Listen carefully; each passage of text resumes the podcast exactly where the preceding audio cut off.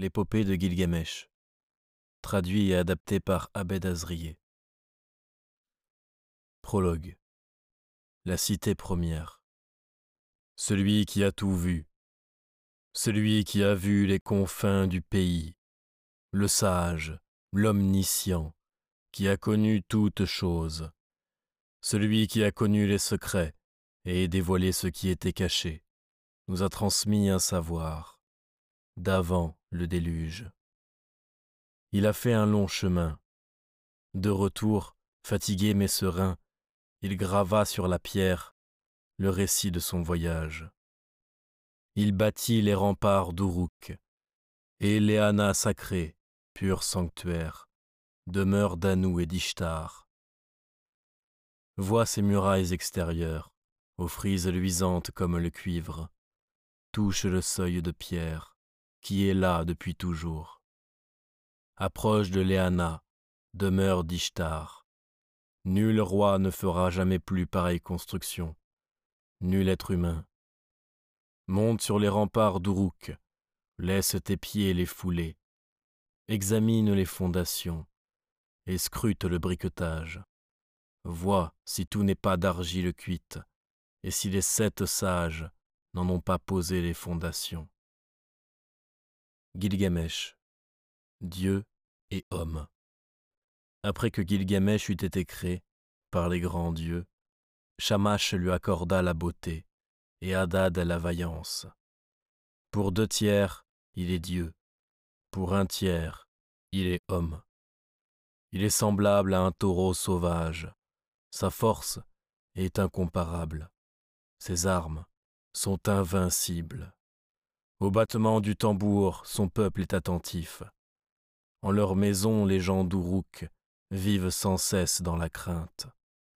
Ils disent Gilgamesh ne laisse pas un fils à son père. Jour et nuit règne sa violence. Mais Gilgamesh, le pasteur d'Uruk au rempart, est notre pasteur, le fort, l'admirable, l'omniscient. Il ne laisse pas une vierge à sa mère fille de guerrier ou promise à un héros. Enfin les grands dieux d'en haut, les grands dieux du ciel, entendent leurs lamentations et leurs plaintes. Ils appellent le dieu Anu, seigneur d'Uruk. C'est Haruru qui créa Gilgamesh, semblable à un taureau sauvage. Sa force est incomparable, ses armes sont invincibles. Au battement du tambour, son peuple est attentif. Gilgamesh ne laisse pas un fils à son père. Nuit et jour règne sa violence. Mais Gilgamesh est le pasteur d'Uruk, leur pasteur, le fort, l'admirable, l'omniscient. Il ne laisse pas une vierge à celui qui l'aime, fille de guerrier ou promise à un héros. À nous le souverain, ayant entendu leurs plaintes, appelle Aruru la grande déesse. C'est toi, Aruru qui créa cet homme. Crée maintenant pour lui un rival, qu'il lui soit par la force du cœur et du corps comparable, qu'ils luttent sans cesse ensemble. Ainsi Uruk gagnera la paix et la tranquillité. Aruru ayant entendu ces paroles, conçoit en elle une image d'Anou. Elle lave ses mains, prend une poignée d'argile, la lance dans la plaine, et dans la plaine est créé Enkidu le héros, substance de Ninurta. Enkidu, les premiers âges. Son corps est couvert de poils, sa chevelure est celle d'une femme. Les touffes de ses cheveux poussent comme des épis de blé. Il est vêtu comme le dieu Sumukan. Il ne connaît ni les hommes, ni les pays. Sa seule compagnie et l'animal. Avec les gazelles, il broute l'herbe. Avec les hardes, il s'abreuve au point d'eau. Auprès des sources, en compagnie des bêtes sauvages, son cœur se réjouit. Le chasseur, l'intermédiaire. Un jour, un chasseur le rencontre à l'abreuvoir. Un deuxième, puis un troisième jour. En le voyant, le chasseur se trouble. Son visage pâlit. Il retourne chez lui avec les bêtes. La peur est entrée dans son cœur. Son visage est semblable au visage de celui qui fit un lointain voyage. Le chasseur va vers son père, il ouvre la bouche et dit Mon père, j'ai vu un homme étrange venu des collines. Il est le plus fort dans le pays et d'une grande vigueur. Sa vigueur et sa force sont comme celles d'Anou. Il parcourt les plaines et les collines. Il broute l'herbe avec la harde. Avec elle, il s'abreuve au point d'eau. J'ai eu peur et je n'ai pas osé m'approcher de lui. Il a recouvert les trappes que j'ai creusées. Il a détruit les filets que j'ai tendus. Il a aidé les bêtes à s'échapper de mes mains. Il me prive de la chasse. Le père du chasseur ouvre la bouche et parle ainsi à son fils. Mon fils, dans Uruk vit Gilgamesh, dont la vigueur et la force sont sans pareil. Sa vigueur et sa force sont comme celles d'Anou. Va dans Uruk, préviens Gilgamesh, qu'il sache la vigueur de cet homme, qu'il te donne une prostituée du temple, une courtisane sacrée. Emmène-la avec toi, elle dominera cet homme, elle saura l'apprivoiser. Lorsqu'il viendra pour s'abreuver, avec sa harde au point d'eau, qu'elle enlève ses vêtements, dévoile sa nudité et les charmes de son corps. En la voyant, il sera attiré vers elle et deviendra son captif. Sa harde qui a grandi avec lui dans la plaine ne le reconnaîtra plus. Le chasseur écoute, attentif, les conseils de son père. Il prend la route et se dirige vers Uruk. Il se présente devant Gilgamesh et lui dit Il est un homme étrange, venu des collines. Il est le plus fort dans le pays et d'une grande vigueur. Sa vigueur et sa force sont comme celles d'Anou. Il parcourt les plaines et les collines. Il broute l'herbe avec la harde. Avec elle, il s'abreuve au point d'eau. J'ai eu peur et je n'ai pas osé m'approcher de lui. Il a recouvert les trappes que j'ai creusées, il a détruit les filets que j'ai tendus, il a aidé les bêtes à s'échapper de mes mains, il me prive de la chasse. Gilgamesh, s'adressant au chasseur, lui dit Va, chasseur, emmène avec toi une prostituée du temple, une courtisane sacrée. Elle dominera cet homme, elle saura l'apprivoiser.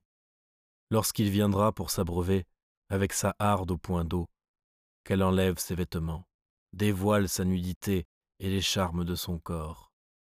En la voyant, il sera attiré vers elle et deviendra son captif. Sa harde qui a grandi avec lui dans la plaine ne le reconnaîtra plus. Le chasseur prend la route, emmenant avec lui la courtisane. Au troisième jour, ils arrivent au lieu dit.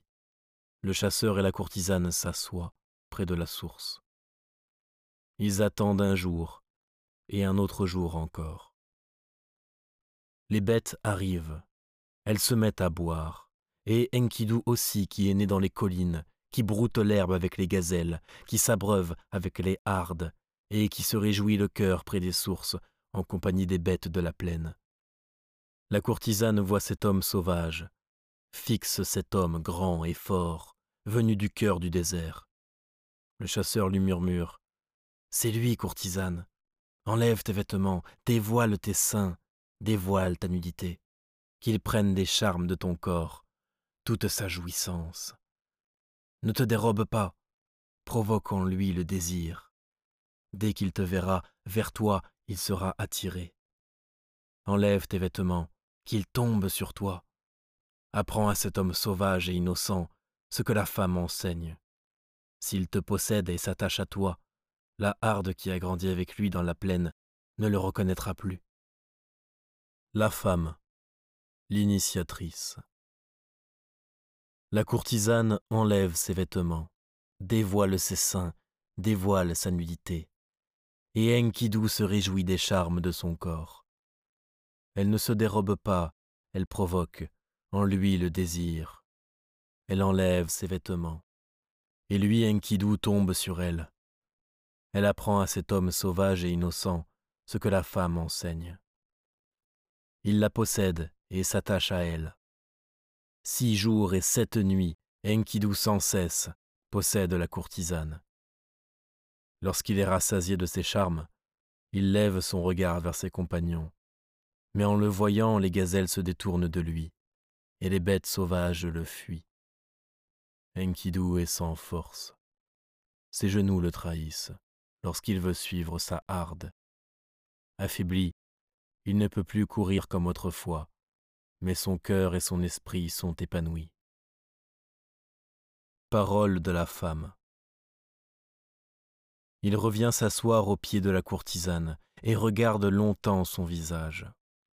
La courtisane parle à Enkidu. Il écoute, attentif. Tu possèdes maintenant la sagesse. Tu es devenu comme un dieu. Pourquoi avec les bêtes parcours-tu la plaine? Viens, je vais t'emmener dans une cité entourée de remparts. Je vais te conduire dans Uruk, au temple sacré, demeure d'Anou et d'Ishtar, où vit Gilgamesh à la force incomparable. Là, comme un taureau sauvage, il règne sur les gens. À ces paroles, le cœur d'Enkidu se réjouit, car il attendait un ami. Réponse d'Enkidu. Enkidu dit à la courtisane Va, courtisane, emmène-moi au temple sacré, demeure d'Anou et d'Ishtar, où vit Gilgamesh à la force incomparable, et où, comme un taureau sauvage, il règne sur les gens. Je vais le défier, je vais le provoquer, je veux crier au cœur d'Uruk C'est moi le plus fort, oui, c'est moi qui vais changer les destins, celui qui est né dans la plaine est le plus fort, le plus vigoureux. Parole de la femme. La courtisane lui dit Viens, Enkidu, qu'il voit ton visage. Je te montrerai où est Gilgamesh. Viens dans Uruk au rempart, où les gens sont vêtus de beaux vêtements, où chaque jour on célèbre des fêtes, où les filles sont belles et odorantes, et font lever les grands de leur lit. Et toi, Enkidu, qui veux connaître la joie de vivre, je te montrerai Gilgamesh plein de vie. Tu le regarderas et examineras son visage, éclatant de virilité et de vigueur. Son corps resplendit de charme et de séduction. Il est plus vigoureux que toi, ne s'arrête ni le jour ni la nuit. Enkidu, abandonne ta violence et ton orgueil, car le dieu Shamash aime Gilgamesh et le protège. Anou, Enlil et Ea lui ont accordé de larges oreilles. Avant même que tu quittes la plaine, Gilgamesh à Uruk te verra dans ses rêves. Rêve de Gilgamesh, dans Uruk. En ce même instant, Gilgamesh se lève et raconte ses rêves à sa mère Ninsun. Ma mère, cette nuit j'ai fait un rêve. Je marchais fier parmi les héros le ciel brillait d'étoiles. Et une étoile, comme un héros du ciel d'Anou, est tombée vers moi. J'ai voulu la porter, elle était trop lourde. J'ai voulu la pousser, je n'ai pu la bouger. Autour d'elle, les gens du pays s'assemblaient et lui baisaient les pieds. Je l'ai aimée et me suis penché sur elle, comme on se penche sur une femme. Je l'ai soulevée et déposée à tes pieds et toi, tu l'as rendu égal à moi. Ninsun, la mère de Gilgamesh, la visée, l'omnisciente, dit à son Seigneur, à son fils. Ninsun qui sait toutes choses dit à Gilgamesh. L'étoile du ciel, ta semblable, celle qui est tombée sur toi, comme un héros du ciel d'Anou, celle que tu as voulu porter, qui était trop lourde pour toi, celle que tu as voulu pousser, que tu n'as pas pu faire bouger, celle que tu as aimée, sur laquelle tu t'es penché comme on se penche sur une femme, celle que tu as déposée à mes pieds, celle que j'ai rendue égale à toi, cela représente un compagnon fidèle et plein de force qui te viendra en aide. Il est le plus fort dans le pays et d'une grande vigueur. Sa force et sa vigueur sont comme celles d'Anou. Que tu l'aies aimé, que tu te sois penché sur lui comme on se penche sur une femme. Cela signifie qu'il sera toujours auprès de toi, qu'il ne t'abandonnera jamais. Voilà la signification de ton rêve. Puis Gilgamesh raconte un second rêve à sa mère. Ma mère, j'ai fait un second rêve. Sur la place d'Uruk au rempart, j'ai vu une hache. Autour d'elle, les gens s'assemblaient. Je l'ai aimée et me suis penché sur elle comme sur une femme. Puis je l'ai déposée à tes pieds, et tu l'as rendue égale à moi. La mère de Gilgamesh, la sage, l'aimée de son fils, Ninsun, la visée, l'omnisciente, dit à Gilgamesh. La hache que tu as vue est un homme. Que tu l'aies aimée, que tu te sois penché sur elle comme tu te penches sur une femme, et que je l'ai rendue égale à toi, cela signifie qu'un compagnon fidèle et plein de force te viendra en aide. Il est le plus fort dans le pays et d'une grande vigueur. Sa vigueur est comme celle d'Anou. Gilgamesh ouvre la bouche et dit à sa mère Que ce rêve se réalise par la volonté du grand Enlil, que j'ai un ami et un conseiller fidèle. Moi je lui serai ami et compagnon fidèle. Tandis que Gilgamesh raconte ses rêves à sa mère, la courtisane raconte les rêves de Gilgamesh à Enkidu. Et lui, assis à ses pieds, écoute. Ils se caressent. Tous deux vivent l'amour et ses plaisirs. Enkidu oublie le lieu de sa naissance. Six jours et sept nuits sans cesse, il possède la courtisane. La courtisane lui dit Je te regarde, Enkidu, tu es pareil à un dieu. Pourquoi parcours-tu la plaine avec l'animal? Viens, je vais te conduire dans Uruk, au vaste marché, au temple sacré, demeure d'Anou et d'Ishtar. Lève-toi, Enkidu, je vais t'emmener à Léana sacrée, demeure d'Anou et d'Ishtar, où vit Gilgamesh à la force incomparable. Tu l'aimeras comme un autre toi-même. Allons, lève-toi de la terre c'est la couche du berger. Enkidu se réjouit. Le conseil de la femme convient à son cœur. Les bergers. L'apprentissage. La courtisane déchire son vêtement en deux parties. De la première, elle couvre Enkidu. De la seconde, elle se couvre. Elle le prend par la main, comme une mère guidant son jeune enfant.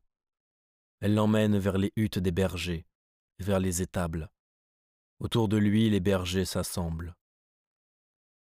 Lorsque les bergers mettent devant Enkidu du pain et de la boisson forte, plein d'embarras, longtemps il regarde. Enkidu ne connaît pas le pain comme nourriture, ne connaît pas la boisson forte. Il a grandi en tétant le lait des bêtes sauvages. La courtisane lui dit Mange du pain, Enkidu. Le pain l'élément de la vie. Bois de la boisson forte, c'est la coutume des gens du pays. Enkidu mange du pain jusqu'à satiété. De la boisson forte, il en boit sept fois. Son esprit se libère, sa poitrine s'élargit, son cœur est enchanté et son visage illuminé. Il frotte d'huile son corps velu.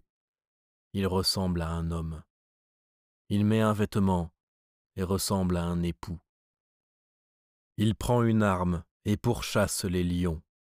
Les bergers peuvent dormir la nuit. Enkidu devient leur gardien et protecteur. Enkidu est un homme vigoureux, un héros unique. Uruk au rempart. Dans les bras de la courtisane, Enkidu connaît les plaisirs et les joies de la vie. Un jour, levant les yeux, il voit un homme. S'adressant à la courtisane, il lui dit Courtisane, fais approcher cet homme. Pourquoi est-il venu par ici? Fais-moi connaître son nom. La courtisane appelle l'homme. Enkidu lui dit Homme, pourquoi te hâtes-tu? Pourquoi tout ce long et pénible voyage? L'homme ouvre la bouche et répond à Enkidu. Il a forcé la demeure nuptiale, consacrée aux hommes et aux noces. Il a souillé la cité, et lui a imposé les corvées. Pour le roi d'Uruk, on a préparé le tambour, et qu'à son rythme il choisisse l'épouse désirée. Pour Gilgamesh, le roi d'Uruk, on a préparé le tambour, qu'à son rythme il choisisse l'épouse avant son époux, et la féconde le premier. Les gens disent que les dieux le voulurent ainsi, et lui accordèrent ce destin, dès que son cordon ombilical fut coupé. Aux paroles de l'homme, le visage d'Enkidu pâlit. Il se lève plein de colère. Enkidu marche devant, derrière lui la courtisane. Il entre dans Uruk au vaste marché. Les gens s'assemblent autour de lui.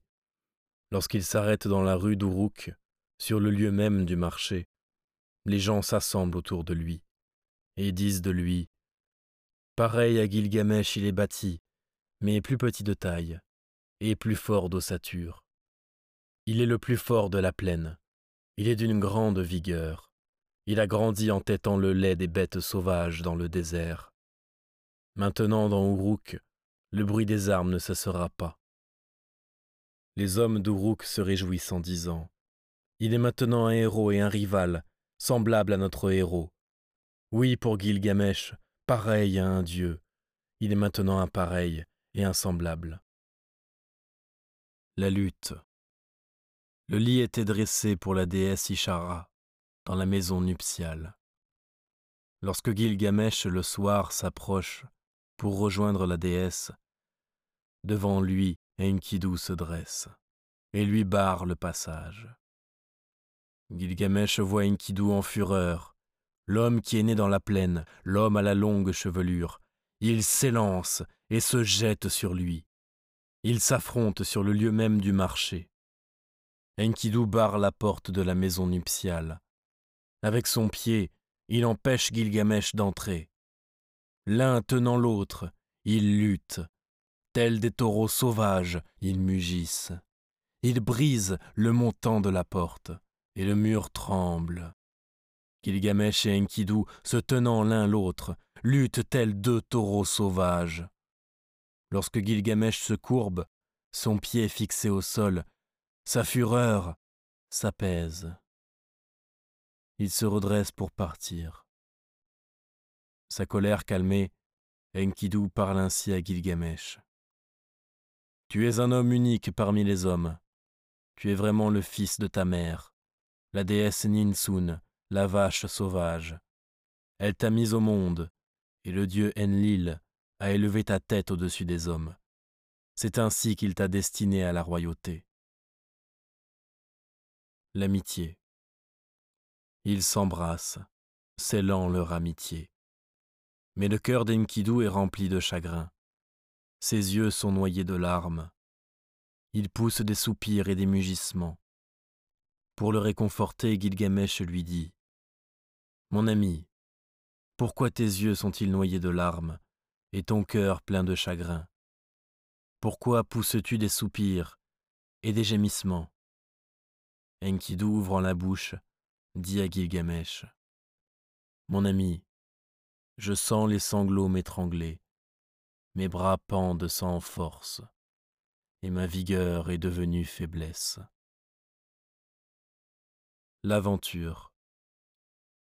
Gilgamesh s'adresse à Enkidu et lui dit Dans la forêt demeure le puissant Umbaba. Tuons-le ensemble, pour détruire le mal sur la terre.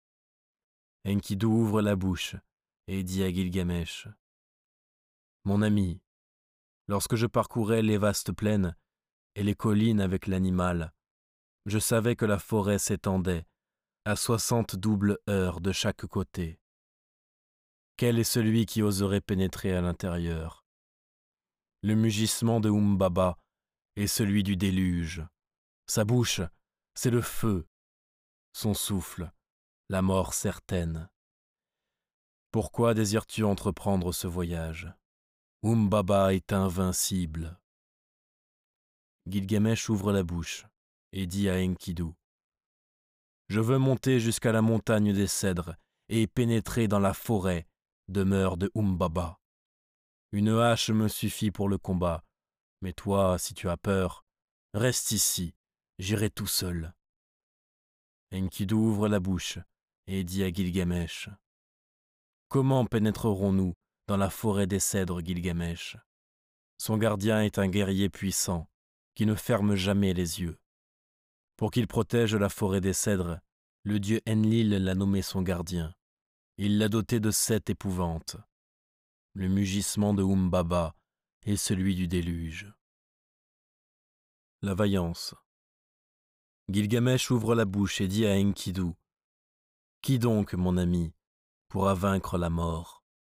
Seuls les dieux demeurent éternellement avec Shamash.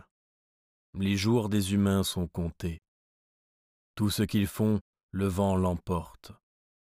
Tu crains déjà la mort, et nous sommes encore ici. Où est donc ta vaillance? Laisse-moi marcher devant toi, et que ta voix me crie Avance, n'aie pas peur. Si je meurs, mon nom sera immortel. Les générations futures diront de moi Gilgamesh est tombé dans sa lutte contre les géants Umbaba. Ô Enkidu, ta parole attriste mon cœur, mais je veux aller couper les cèdres et me faire un nom immortel. Mon ami, je vais ordonner aux artisans et aux forgerons de fondre nos armes en notre présence. Les préparatifs de l'expédition. Les ordres sont donnés aux artisans et aux forgerons d'Uruk. Ils se réunissent et tiennent conseil. Ils fondent des armes de grande taille, des haches de trois talents chacune, de grands glaives, chaque lame de deux talents, leurs poignées de trente mines, et des fourreaux d'or de trente mines chacun. Ainsi Gilgamesh et Enkidu portent chacun des armes, de dix talents. Les habitants s'assemblent dans les rues d'Uruk au vaste marché. Près de la porte aux sept serrures, les anciens d'Uruk s'assoient devant Gilgamesh, et leur parle ainsi. Écoutez, anciens d'Uruk, je veux, moi, Gilgamesh, voir celui dont on parle, celui dont le nom épouvante le pays. Je veux le combattre dans la forêt des cèdres, je veux couper les cèdres et me faire un nom immortel. Je ferai entendre au pays les récits du fils d'Uruk, et le pays dira qu'il est vaillant, ce fils d'Uruk. Les anciens d'Uruk répondent ainsi à Gilgamesh. Tu es jeune, Gilgamesh. Ton cœur t'entraîne très loin. Tu ne connais pas les conséquences de ton entreprise. Nous avons entendu dire que Umbaba est terrifiant. Qui pourrait résister à ses armes? La forêt s'étend à soixante doubles heures de chaque côté. Qui pourrait pénétrer à l'intérieur de sa forêt? Le mugissement de Umbaba est celui du déluge. Sa bouche, c'est le feu. Son souffle, la mort certaine. Pourquoi désirer un tel voyage? Jusqu'à ce jour, personne n'a résisté à Umbaba. Gilgamesh entend ces paroles, se retourne vers son ami en riant et dit Mon ami, comment vais-je leur répondre? Devrais-je dire que j'ai peur de Umbaba Devrais-je passer dans mon lit le reste de mes jours? Les anciens d'Uruk parlent ainsi à Gilgamesh. Que ton Dieu protecteur te donne la victoire, qu'il te garde la vie sauve et te ramène à ton pays, qu'il te ramène à Uruk. Gilgamesh se prosterne devant le dieu Shamash. Ô Shamash, je pars et vers toi je lève la main pour t'implorer. Garde-moi la vie sauve, ramène-moi à mon pays d'Uruk, étends sur moi ton ombre et couvre-moi de ta protection. Gilgamesh appelle son ami. Il consulte avec lui son présage. Mais le signe de Shamash est contraire. Les larmes de Gilgamesh coulent sur son visage. Gilgamesh et Enkidu portent l'arc et le carquois. Ils prennent les haches, le glaive et le fourreau. La foule vient vers Gilgamesh, lui souhaitant un proche retour. Les anciens le bénissent et lui donnent des conseils pour sa route. Gilgamesh, ne compte pas seulement sur ta force, que tes yeux soient grands ouverts. Prends garde à toi. Laisse Enkidu marcher devant toi. Il connaît le chemin, il l'a déjà parcouru, il connaît la route jusqu'à la forêt des cèdres. Laisse-le avancer sur les pistes de Umbaba. Celui qui marche devant défend son compagnon. Qu'il soit vigilant et que ses yeux restent bien ouverts pour se défendre.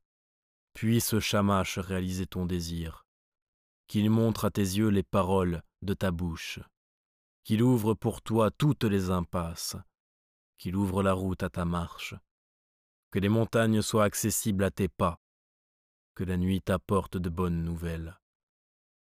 Puisse Lugalbanda être à tes côtés pour réaliser ton désir, et, toi, pareil à un jeune enfant, atteindre ce que tu espères. À ton arrivée au fleuve de Umbaba, lave tes pieds, et le soir, au moment de prendre ton repos, creuse un puits. Que ton outre soit toujours pleine d'eau pure. Fais offrande d'eau fraîche à Shamash, et évoque sans cesse le nom de Lugalbanda.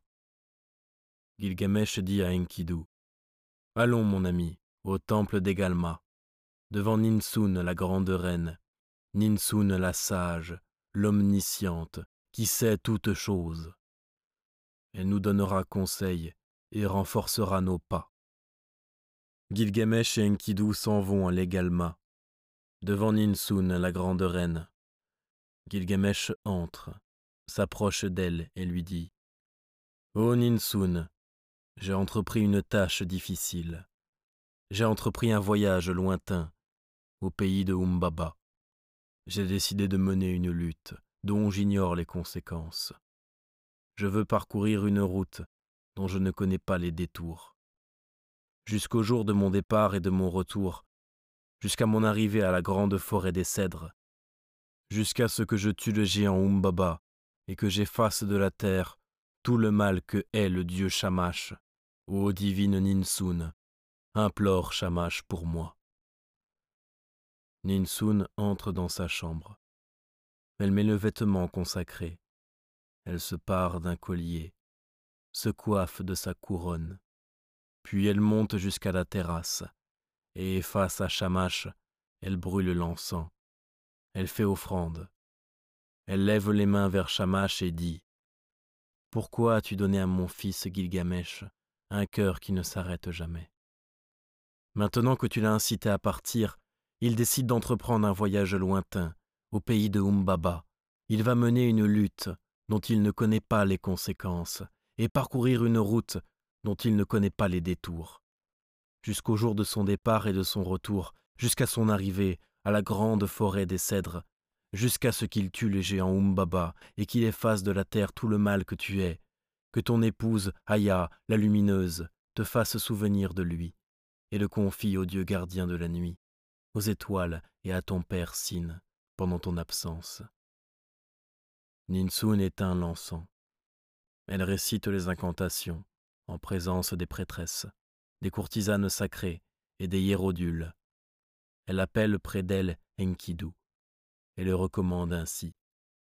Ô fort Enkidu, qui n'est pas sorti de moi, je te prends dès maintenant pour fils puis elle lui passe un collier autour du cou, pour confirmer sa confiance, et lui dit Je te confie mon fils Gilgamesh.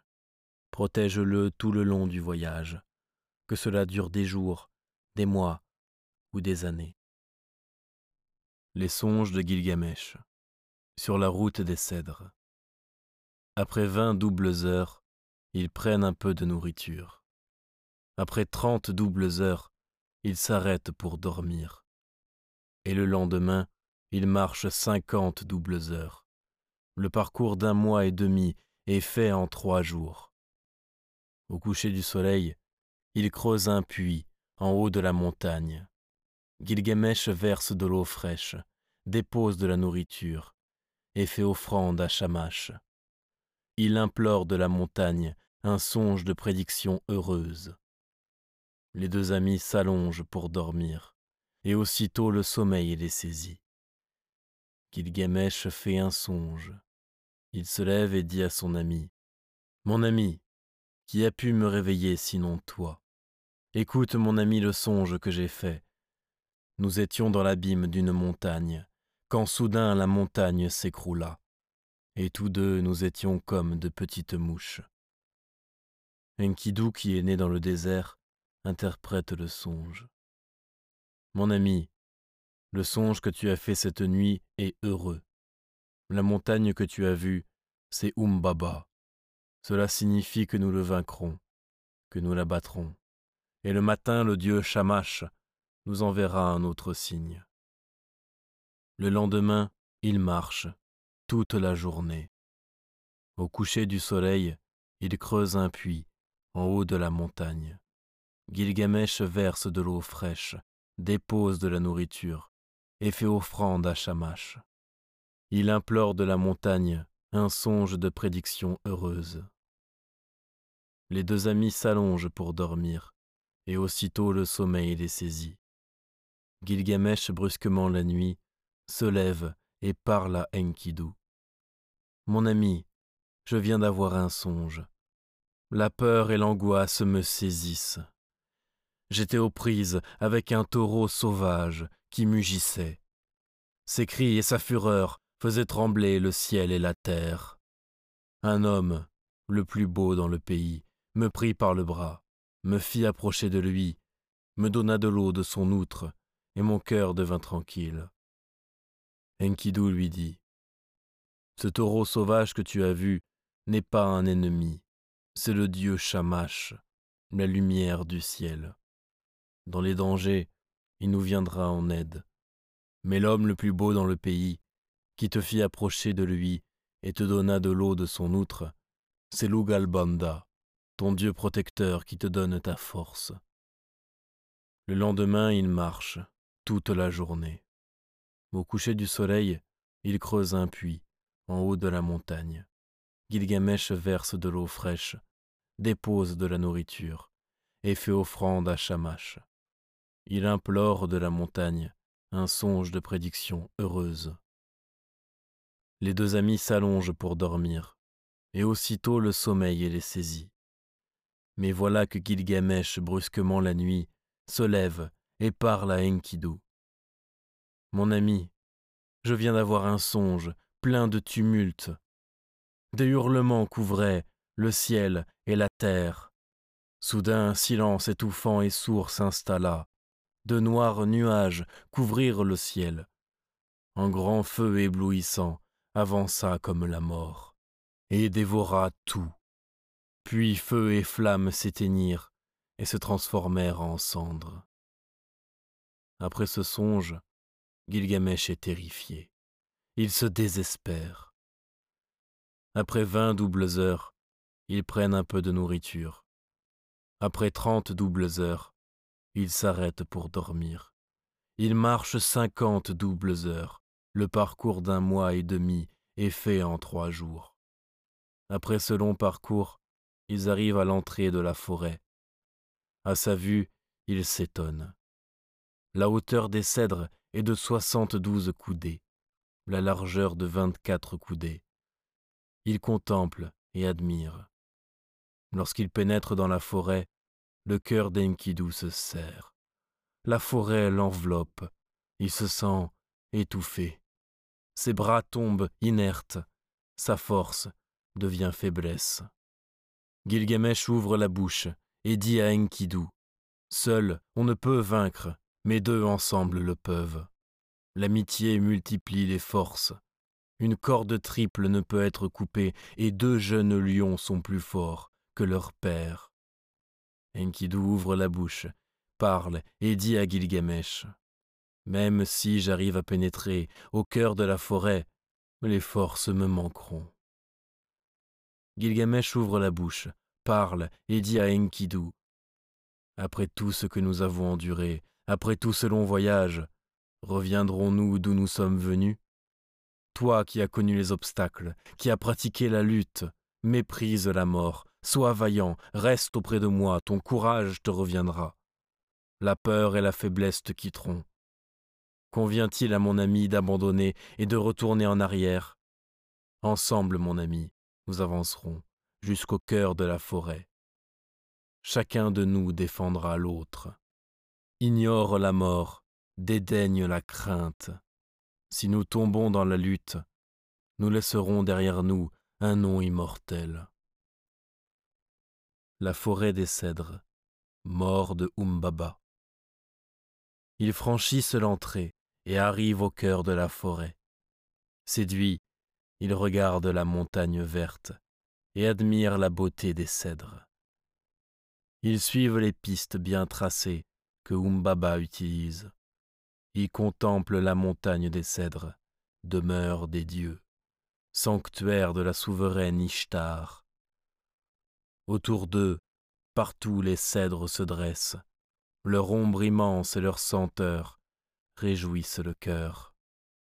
Devant Shamash, Gilgamesh les larmes aux yeux se prosterne. Il implore son aide. Ô divin Shamash, tu as promis à ma mère Ninsun d'être près de moi. Ne m'abandonne pas, ne t'éloigne pas de moi. Entends mon appel. Gilgamesh prend sa hache et se met à couper un cèdre.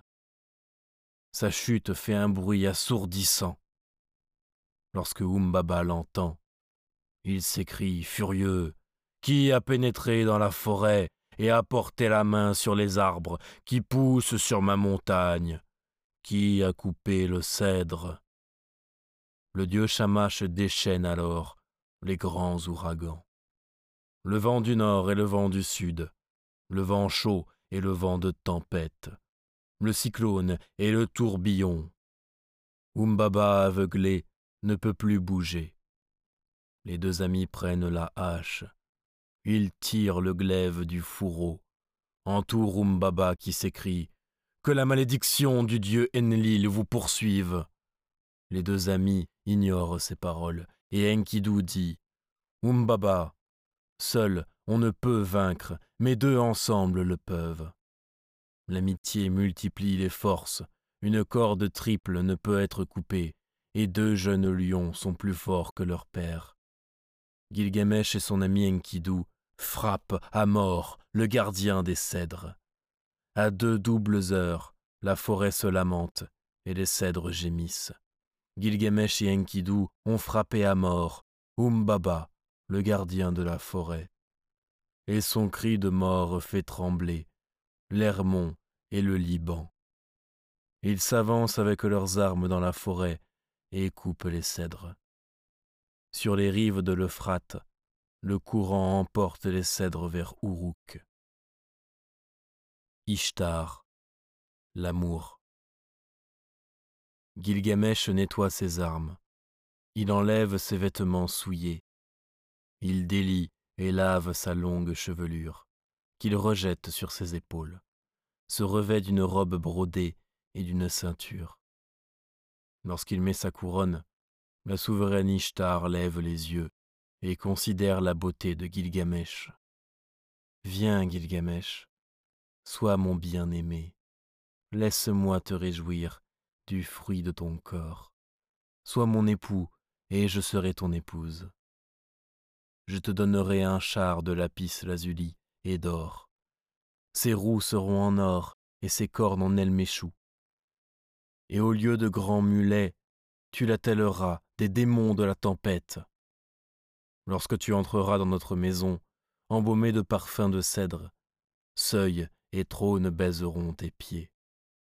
Les rois, les gouverneurs et les princes se prosterneront devant toi, et t'apporteront en tribut les fruits de la montagne et les récoltes de la plaine. Tes chèvres donneront trois petits, tes brebis des jumeaux, tes ânes porteront plus de charges que des mulets, les chevaux de tes chars n'auront pas de rivaux à la course, ton bœuf sous le joug n'aura pas d'égal. Refus de Gilgamesh. Gilgamesh ouvre la bouche et dit à la souveraine Ishtar et moi, que devrais-je te donner si je te prends pour épouse? Devrais-je te donner de l'huile et des vêtements pour ton corps? Devrais-je te donner du pain et de la nourriture? Mais quelle nourriture et quelle boisson devrais-je te donner qui conviennent à ta divinité? Quel bien aurais-je si je te prenais pour épouse? Toi, tu n'es qu'un foyer qui s'éteint en hiver tu es la porte ouverte, qui ne protège ni du vent, ni de la tempête. Tu es un palais, qui extermine les héros. Tu es le turban qui étrangle celui qui s'en coiffe. Tu es du bitume qui souille celui qui le touche. Tu es une outre qui inonde son porteur. Tu es de la chaux qui disjoint le mur. Tu es une amulette de jade qui attire et séduit l'ennemi. Une sandale qui blesse le pied. Quel est celui de tes amants que tu as aimé pour toujours? Viens que je te raconte les malheurs de tes amants. Pour Tammuz, l'amour de ta jeunesse, année après année, tu l'as destiné aux pleurs et aux lamentations.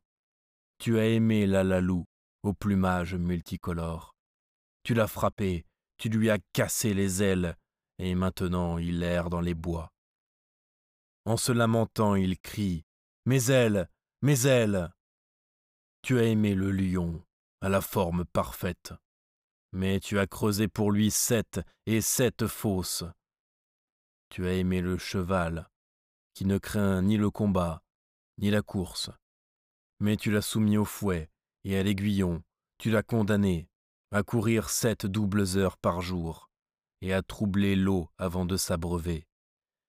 Sa mère, Silili, sans cesse pleure et se lamente sur lui.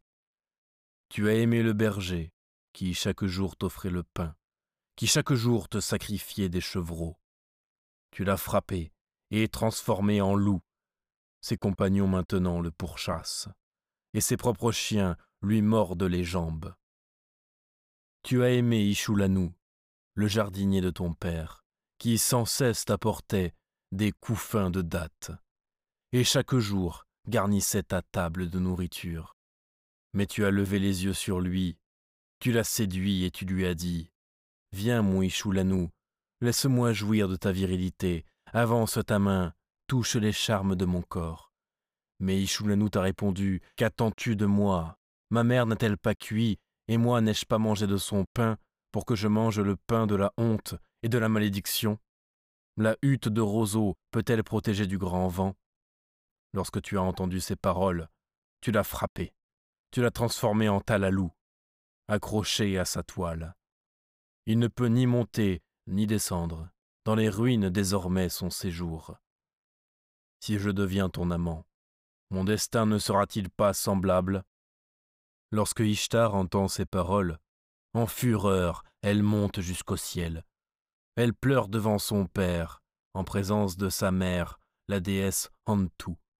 Ses larmes coulent. Mon père, Gilgamesh m'a insulté et humilié. Gilgamesh a énuméré mes malédictions et mes sortilèges. Anou ouvre la bouche et parle à la souveraine Ishtar. C'est toi qui l'as provoqué, et ainsi tu as recueilli le fruit de ta provocation. Ishtar ouvre la bouche et demande à son père Anou. Mon père, Crée pour moi un taureau céleste pour vaincre Gilgamesh et le tuer. Si tu refuses de me donner le taureau céleste, je briserai la porte de l'enfer, je ferai sortir les morts pour dévorer les vivants. Les morts seront plus nombreux que les vivants.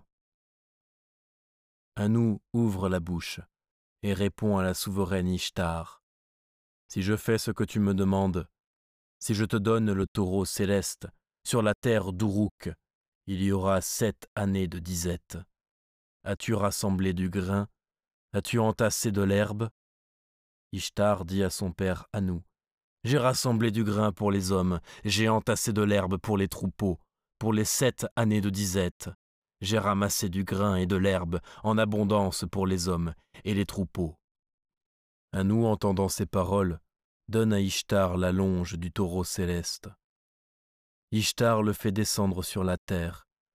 Elle le conduit sur la terre d'Uruk. Son arrivée répand la terreur. À son premier mugissement, cent hommes, deux cents puis trois cents hommes tombent. À son deuxième mugissement, cent hommes, deux cents puis trois cents hommes tombent. À son troisième mugissement, il se dirige vers Enkidu. Mais Enkidu fait un saut de côté. Il attrape le taureau céleste par les cornes. Le taureau céleste lui lance au visage son écume et sa bave, et avec sa queue l'asperge de sa bouse. Enkidu dit à Gilgamesh Mon ami, nous avons parlé de victoire avant le temps. Comment allons-nous vaincre ce taureau?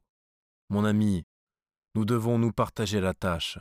Moi, je saisirai le taureau par la queue, et toi, de ton glaive, tu devras le frapper entre le cou et les cornes. Enkidu pourchasse le taureau céleste. Il l'attrape par la queue, et Gilgamesh, habilement de ses mains, enfonce son glaive entre le cou et les cornes, et frappe à mort le taureau céleste. Après la mort du taureau céleste, il lui arrache le cœur. Il le dépose devant le dieu Shamash en offrande et se prosterne. Les deux frères s'assoient pour se reposer. Ishtar monte au plus haut des remparts d'Uruk. De là, elle jette ses malédictions et s'écrie Malheur à Gilgamesh, qui a souillé mon nom, qui m'a humilié et a tué le taureau céleste. Enkidu entend les paroles d'Ishtar. Il arrache la cuisse du taureau céleste, la lui lance au visage en disant Si je te tiens, je ferai de toi ce que j'ai fait de lui, je t'arracherai les flancs avec ses entrailles. Lamentation d'Ishtar. Alors Ishtar réunit les courtisanes et les hiérodules, les prêtresses du temple et toutes les prostituées, et sur la cuisse droite du taureau, elles font une lamentation. Le retour des deux héros. Gilgamesh appelle les artisans et les forgerons. La longueur et l'épaisseur des cornes du taureau les émerveillent. Chacune forme une masse de trente mines de lapis lazuli. Chacune fait deux doigts d'épaisseur et six gourds d'huile de contenance. Gilgamesh les dépose en offrande les onctions de son dieu protecteur, Lugalbanda, et les suspend dans son sanctuaire. Puis les deux amis lavent leurs mains dans l'Euphrate. Ils s'embrassent. Main dans la main, ils traversent les rues d'Uruk, et les habitants se rassemblent pour les voir passer. Gilgamesh s'adresse aux jeunes filles d'Uruk. Qui est le plus glorieux parmi les héros? Qui est le plus beau parmi les hommes? Et les jeunes filles répondent C'est Gilgamesh, le plus glorieux parmi les héros. C'est Gilgamesh, le plus beau parmi les hommes. Gilgamesh fait une grande fête dans son palais. Les deux héros se reposent et dorment ce soir-là dans leur lit. Songe et mort d'Enkidu. Au milieu de la nuit, Enkidu est réveillé par un songe. Il se lève et dit à son ami Pourquoi, mon ami, les grands dieux sont-ils réunis pour tenir conseil? Au lever du jour, Enkidu raconte à Gilgamesh le songe de la nuit. Mon ami, qu'il est étrange le rêve que j'ai fait la nuit passée. Nous, Enlil, Ea et le céleste Shamash étaient réunis pour tenir conseil.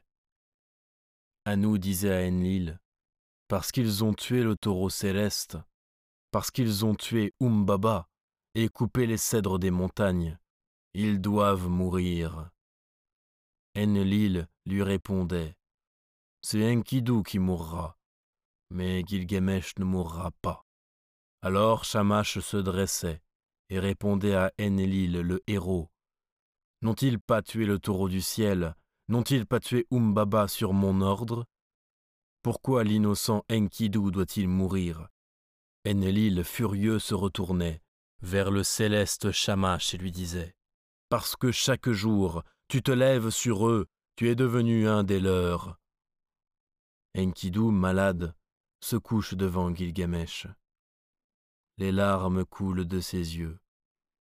Alors Gilgamesh lui dit Mon frère bien-aimé, pourquoi les dieux m'ont-ils acquitté? Pourquoi les dieux t'ont-ils condamné? Devrais-je veiller l'esprit de la mort et m'asseoir auprès de la porte des esprits? Devrais-je ne plus voir avec mes yeux mon compagnon bien-aimé? Enkidu se couche sur son lit de mort. Les larmes coulent de ses yeux. Le souvenir de la plaine, où il broutait avec les gazelles, s'abreuvait avec l'animal, le souvenir de la vie simple innocente lui apparaît. Il maudit ceux qui l'ont arraché à sa première vie. Il maudit la porte par où il est entré. Il maudit le chasseur qui lui a amené la courtisane. Il maudit la courtisane qui lui a vanté les séductions d'Uruk. Enkidu lève les yeux. Il s'adresse à la porte comme à un homme, bien que la porte ne comprenne ni ne raisonne. J'ai choisi ton bois à vingt doubles heures de distance, avant même que je n'aperçoive les cèdres. Ton bois n'a pas de semblable dans le pays. Ta hauteur est de soixante-douze coudées, ta largeur de vingt-quatre coudées. Un artisan habile t'a fabriqué à Nippur. Ô porte, si j'avais su que ta beauté devait m'apporter les malheurs, j'aurais brandi ma hache et je t'aurais détruite. J'aurais fait de toi un radeau. Mais que faire, ô porte, maintenant que je t'ai élevé? Peut-être un roi viendra-t-il après moi, effacera mon nom et mettra le sien. Gilgamesh écoute la parole de son ami. Ses larmes coulent. Il ouvre la bouche et dit à Enkidu Enlil t'a accordé un cœur vaste. Il t'a donné la sagesse. Mais tu prononces des paroles extrêmes. Pourquoi, mon ami, as-tu annoncé ces paroles étranges? Ton rêve inquiète comme tous les rêves et te trouble. Les dieux sèment le trouble chez les vivants, et les rêves l'inquiétude. Je vais dormir et implorer les dieux. Au lever du jour, Enkidu, les yeux pleins de larmes, invoque le dieu Shamash et maudit le chasseur.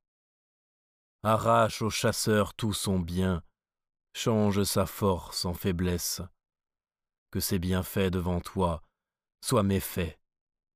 Puisse le gibier s'échapper de ses mains, qu'aucun désir de son cœur ne soit réalisé. Enkidu, le chagrin en son cœur, maudit la courtisane. Viens, courtisane, que je fixe ton destin, un destin qui ne finira jamais, et que je te maudisse de la grande malédiction, que dans l'instant tu sois frappé, que tu ne puisses construire une maison, mais que les coins obscurs soient ton abri, que les déchets de la ville soient ta nourriture, qu'à l'ombre du mur tu te tiennes debout, que l'ivrogne, comme le sobre, te frappe la joue, que tes amants te rejettent, aussitôt que des charmes de ton corps, leur plaisir est rassasié. Lorsque le dieu Shamash entend ces paroles, du haut du ciel, il appelle Enkidu et lui parle. Pourquoi, Enkidu, as-tu maudit la courtisane, celle qui t'a appris comment manger le pain qui convient à la divinité, celle qui t'a fait boire de la boisson qui convient au roi, celle qui t'a couvert d'un vêtement luxueux, celle qui t'a donné Gilgamesh le superbe pour ami et compagnon, Gilgamesh ton ami et ton frère, qui t'a fait coucher dans un lit somptueux, qui t'a fait asseoir sur le siège de repos à sa gauche, et a fait baiser tes pieds par les princes de la terre. Maintenant, il fera pleurer et se lamenter sur toi les habitants d'Uruk. Il fera pleurer même les gens qui sont dans la joie. Gilgamesh après toi laissera sa chevelure le long de son dos. Il se vêtira d'une peau de lion et s'en ira errer dans le désert. Lorsque Enkidu entend Shamash le héros, sa fureur s'apaise, et il dit Viens, courtisane, que je fixe à nouveau ton destin. Ma bouche qui t'a maudit, maintenant te bénit. Les rois, les princes et les grands t'aimeront. Celui qui est à une double heure de toi se frappera la cuisse pour toi. Celui qui est à deux doubles heures de toi ébouriffera ses cheveux pour toi les jeunes gens dénoueront leur ceinture pour toi. Ils t'offriront des lapis lazuli, de l'or et des rubis, que celui qui t'a humilié soit châtié, que sa maison et ses greniers soient vides, que le prêtre d'Uruk te laisse entrer au temple en présence des dieux, que pour toi l'épouse soit abandonnée, même si elle est mère de sept enfants. La maladie d'Enkidu s'aggrave, il reste couché sur son lit, et il confie son chagrin à son ami dans la nuit. Mon ami, j'ai eu un songe cette nuit. Le ciel tonnait, la terre lui répondait, et moi j'étais debout entre eux lorsqu'un homme au visage sombre apparut devant moi. Son visage était semblable à Anzu. Ses ongles étaient des serres d'aigle. Il me dévêtit et me tint par ses griffes. Il m'en serra et je perdis le souffle. Il transforma mon apparence. Mes bras devinrent pareils à des ailes d'oiseaux couvertes de plumes. Il me fixa, me prit et me dirigea vers la demeure de l'obscurité, demeure d'Irkala. Il me dirigea vers la demeure sans retour. Il me dirigea vers la route sans retour, vers la demeure de l'éternelle obscurité, vers la demeure dont les habitants sont privés de lumière, qui ont la poussière pour nourriture et la boue pour pain.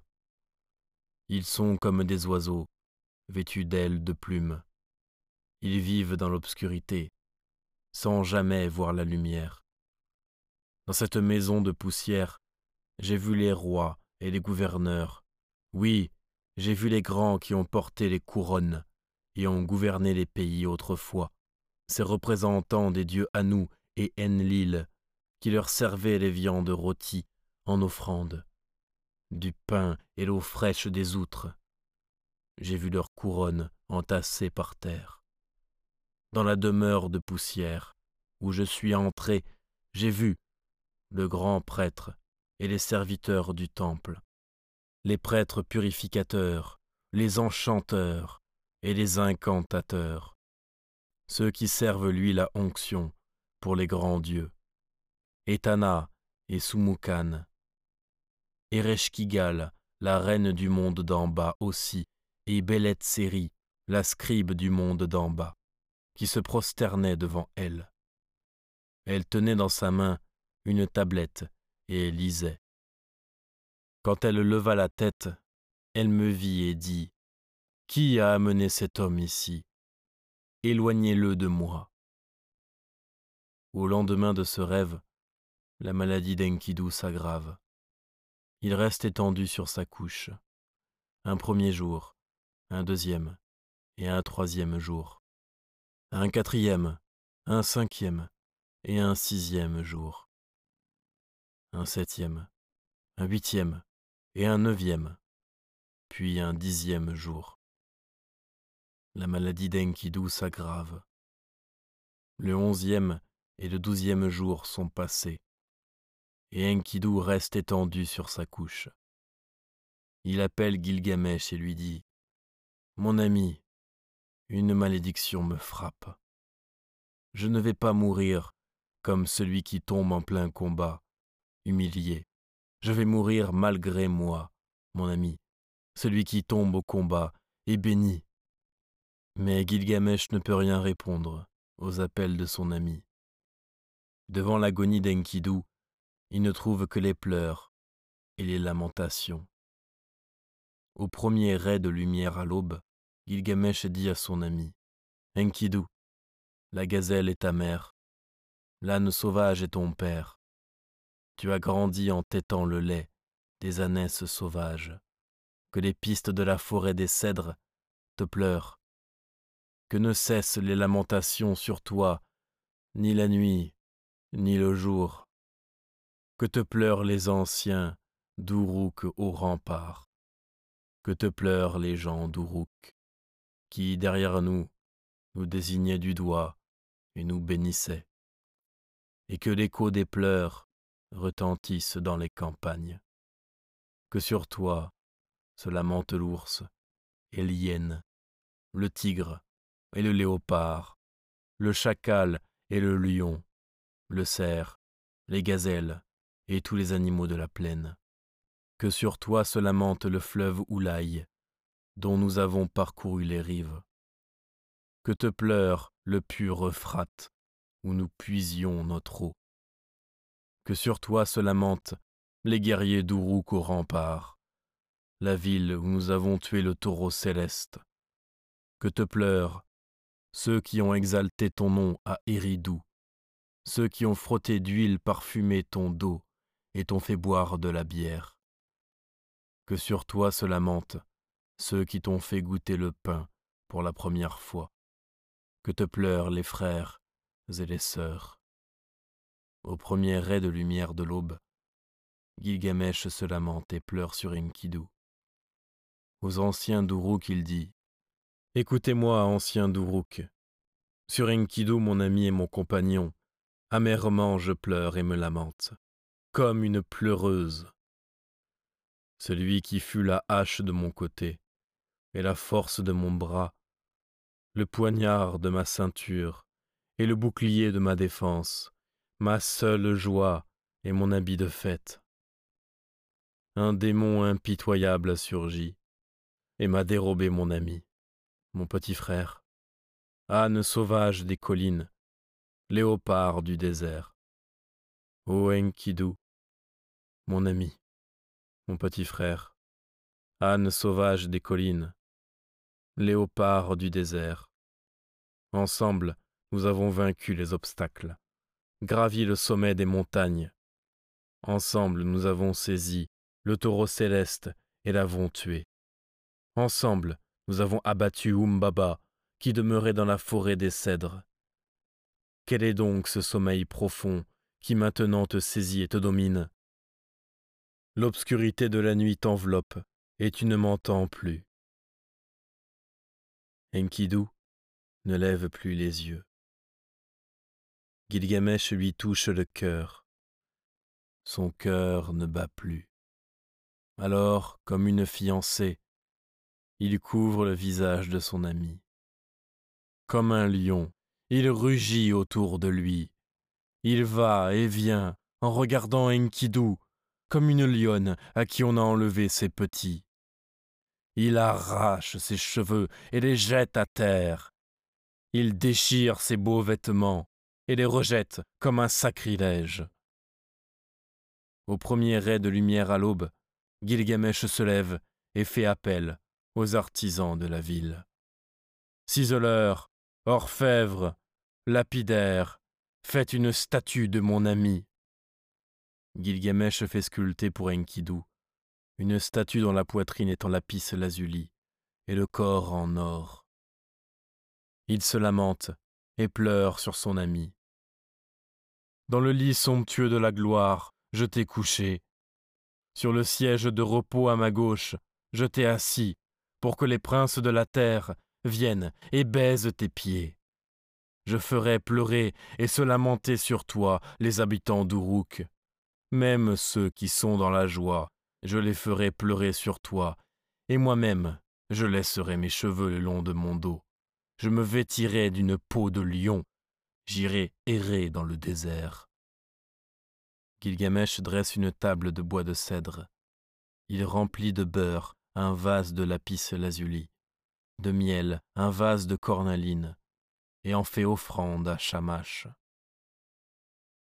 Après les rituels funéraires, Gilgamesh s'en va errer à travers les plaines, les monts et les vallées, pour un long voyage, vers son aïeul Uttanapishtim, le seul survivant du déluge, qui a pu recevoir des dieux la récompense de l'immortalité afin de découvrir auprès de lui le secret de la vie éternelle.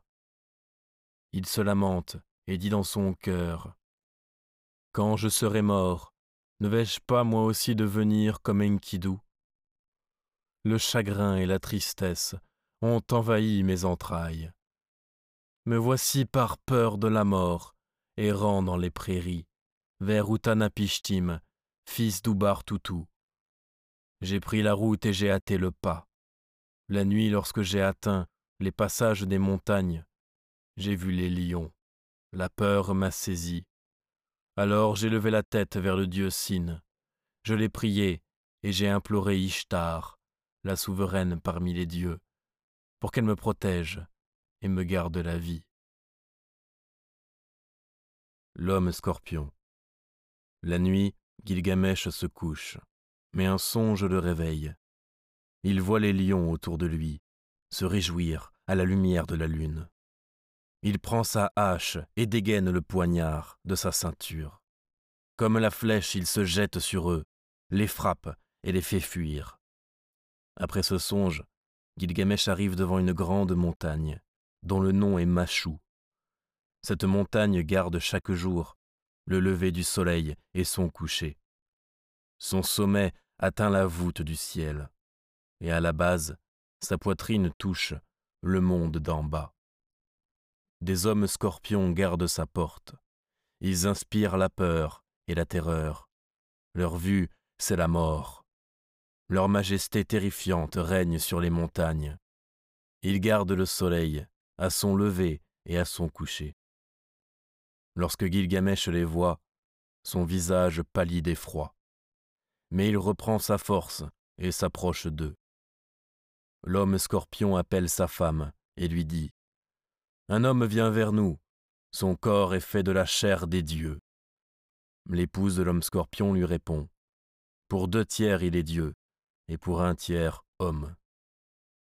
L'homme scorpion appelle Gilgamesh et s'adresse aux descendants des dieux. Pourquoi as-tu fait ce lointain voyage? Pourquoi as-tu parcouru cette longue route et traversé les mers infranchissables?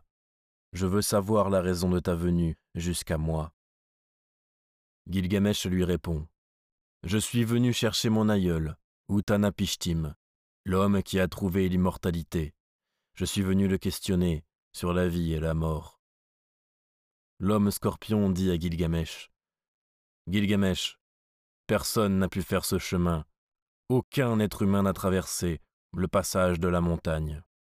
Il s'étend durant douze doubles heures L'obscurité y est totale. Il n'y a aucune lumière, du lever du soleil jusqu'au coucher du soleil. Gilgamesh lui répond. J'ai voulu faire ce voyage dans le chagrin et la douleur, par le grand froid et la grande chaleur, dans les gémissements et les pleurs.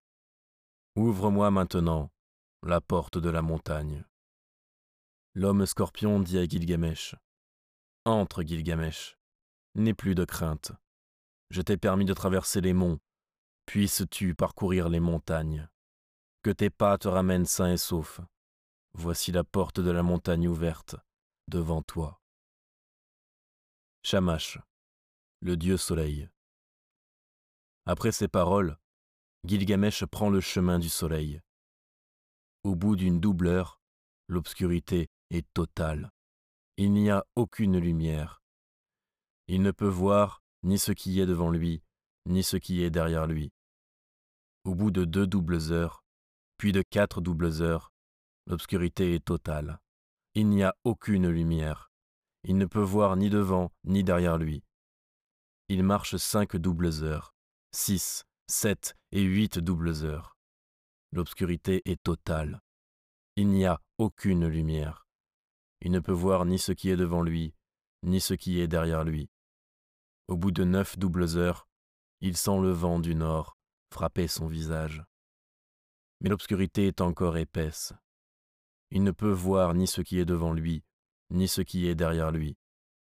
Alors il marche dix doubles heures. À onze doubles heures, l'aube commence. À douze doubles heures, le soleil règne. Il voit devant lui un jardin merveilleux, dont les arbres portent des pierres précieuses, au lieu de fruits. Il voit les rubis, les cornalines, les lapis lazuli qui pendent en grappes. Leur vue est agréable et réjouit le cœur. Il voit aussi l'épine et la ronce, qui portent des pierres précieuses et des perles de mer. Le dieu Shamash apparaît à Gilgamesh et lui dit Où vas-tu, Gilgamesh? La vie que tu cherches, tu ne la trouveras pas. Gilgamesh dit au grand dieu Shamash Lorsque je serai mort, la défaite n'envahira-t-elle pas mes entrailles? Me voici, par peur de la mort, errant dans le désert. Moi-même, Ne vais-je pas me coucher pour ne plus jamais me lever? Oh, laisse mes yeux contempler le soleil, ainsi je serai inondé de lumière. L'obscurité se retire lorsque la lumière éclate. Oh, que celui qui est mort puisse voir l'éclat du soleil. Sidouri, les chansons des dieux. Gilgamesh, après avoir longtemps marché, arrive au bord de la mer. Sidouri, qui abreuve de vin les dieux, qui habite sur le rivage, l'aperçoit vêtu de peau de bête. La fatigue et l'épuisement marquent son visage défait, bien que son corps soit fait de la chair des dieux. Il ressemble à celui qui a fait un long voyage. Sidouri, voyant de loin Gilgamesh, dit dans son cœur Cet homme ressemble à un malfaiteur, où va-t-il ainsi errant? Voyant Gilgamesh approcher, elle ferme sa porte et la verrouille bien. Lorsqu'il entend le bruit de la porte, il lui parle. Qu'as-tu vu en moi, et chanson, pour fermer et verrouiller ta porte? Je casserai ta porte, je briserai l'entrée. Et lui demande qui il est et ce qu'il vient faire en ces lieux, interdits au commun des mortels. Gilgamesh ouvre la bouche et lui dit Je suis Gilgamesh, je suis celui qui a saisi et tué le taureau du ciel, je suis celui qui a vaincu et abattu Umbaba, le gardien de la forêt. Sidouri dit à Gilgamesh Si tu es vraiment Gilgamesh, celui qui a tué le gardien de la forêt, qui a vaincu Umbaba, le gardien des cèdres, qui a tué les lions dans les passages des montagnes, qui a saisi et tué le taureau du ciel, pourquoi tes joues sont-elles flétries et ton visage si sombre? Pourquoi le chagrin est-il dans ton cœur? Pourquoi la fatigue et l'épuisement marquent-ils ton visage défait, pareil au visage de celui qui a fait un long voyage. Pourquoi la grande chaleur et le grand froid ont-ils frappé ton visage? Pourquoi vas-tu errant dans le désert? Gilgamesh répond à Sidouri. Comment mes joues ne seraient-elles pas flétries et mon visage sombre? Comment le chagrin ne serait-il pas dans mon cœur? Comment la fatigue et l'épuisement ne marqueraient-ils pas mon visage défait, pareil au visage de celui qui a fait un long voyage? Comment la grande chaleur et le grand froid n'auraient-ils pas frappé mon visage? Le destin des hommes a atteint mon compagnon, mon petit frère, âne sauvage de la plaine, tigre du désert, celui qui a vaincu tous les obstacles, celui qui a abattu Umbaba, le gardien de la forêt des cèdres. Enkidu, mon ami, mon compagnon, celui que j'ai aimé d'amour si fort, est devenu ce que tous les hommes deviennent. Je l'ai pleuré la nuit et le jour, je me suis lamenté sur lui, six jours et sept nuits, en me disant qu'il se lèverait par la force de mes pleurs et de mes lamentations. Je n'ai pas voulu le livrer au tombeau, je l'ai gardé six jours et sept nuits, jusqu'à ce que les vers recouvrent son visage. Après sa mort, je n'ai plus retrouvé la vie, et je suis allé errant dans le désert. Ce qui est arrivé à mon ami me hante, mon ami que j'aimais d'amour si fort, est devenu de l'argile. Et moi aussi, devrais-je me coucher et ne plus jamais me lever Et maintenant que j'ai vu ton visage et chanson, pourrais-je ne pas voir la mort que je crains? L'humaine condition. Sidouri dit à Gilgamesh Où vas-tu, Gilgamesh? La vie que tu cherches, tu ne la trouveras pas. Lorsque les grands dieux créèrent les hommes, c'est la mort qu'ils leur destinèrent et ils ont gardé pour eux la vie éternelle. Mais toi, Gilgamesh, que sans cesse ton ventre soit repu, sois joyeux nuit et jour, danse et joue, fais chaque jour de ta vie une fête de joie et de plaisir, que tes vêtements soient propres et somptueux. Lave ta tête et baigne-toi. Flatte l'enfant qui te tient par la main. Réjouis l'épouse qui est dans tes bras. Voilà les seuls droits que possèdent les hommes. Ur-Shanabi, batelier des dieux. Gilgamesh répond à Sidouri. Où est le chemin, Sidouri, qui mène à Uttanapishtim? Montre-moi comment faire pour me diriger vers lui. Si pour l'atteindre je dois traverser les mers, je le ferai. S'il est impossible de l'atteindre, j'irai errant dans le désert. Sidouri dit à Gilgamesh. Personne jusqu'alors, Gilgamesh, n'a fait ce voyage. Seul le puissant Shamash peut traverser la mer, et qui d'autre que Shamash peut la traverser? Le voyage est dur et pénible. Que feras-tu lorsque tu atteindras les eaux profondes de la mort? Écoute, Gilgamesh, il y a ici Ur-Shanabi, le batelier d'Utanapishtim, qui a avec lui les Shutabni. Il est maintenant dans la forêt pour ramasser de l'ournou. Montre-toi à ses yeux. Si tu peux, traverse avec lui. Sinon, rentre dans ton pays. Gilgamesh, entendant ces paroles, prend sa hache, dégaine son poignard, et s'enfonce dans la forêt. Comme une flèche, il se jette sur les Shutabni. Dans sa furie, il les brise. Urshanabi voit le poignard briller. Il entend le bruit de la hache. Il lève les yeux, voit Gilgamesh et lui dit Dis-moi quel est ton nom Moi, mon nom est Urshanabi, le batelier d'Utanapishtim le lointain. Gilgamesh dit à Urshanabi Mon nom est Gilgamesh. Je suis venu d'Uruk, de Léana sacrée, demeure d'Anou et d'Ishtar. J'ai traversé les montagnes, j'ai fait un long voyage. Par où le soleil se lève, je suis venu pour te voir. Et maintenant que j'ai vu ton visage, Urshanabi, fais-moi connaître Utanapishtim, le lointain. Urshanabi dit à Gilgamesh Pourquoi alors tes joues sont-elles flétries? Et ton visage si sombre. Pourquoi le chagrin est-il dans ton cœur? Pourquoi la fatigue et l'épuisement marquent-ils ton visage défait, pareil au visage de celui qui a fait un long voyage. Pourquoi la grande chaleur et le grand froid ont-ils frappé ton visage? Pourquoi vas-tu errant dans le désert? Gilgamesh dit à Urshanabi Comment mes joues ne seraient-elles pas flétries et mon visage sombre? Comment le chagrin ne serait-il pas dans mon cœur? Comment la fatigue et l'épuisement ne marqueraient-ils pas mon visage défait, pareil au visage de celui qui a fait un long voyage?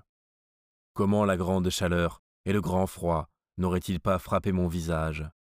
Le destin des hommes a atteint mon compagnon, mon petit frère, âne sauvage de la plaine, tigre du désert, celui qui a vaincu tous les obstacles, qui a gravi le sommet des montagnes, celui qui a saisi et tué le taureau céleste, qui a abattu Umbaba, le gardien de la forêt des cèdres, Enkidu, mon ami, mon compagnon, celui que j'ai aimé d'amour si fort, celui qui m'a accompagné dans toutes les épreuves, est devenu ce que tous les hommes deviennent.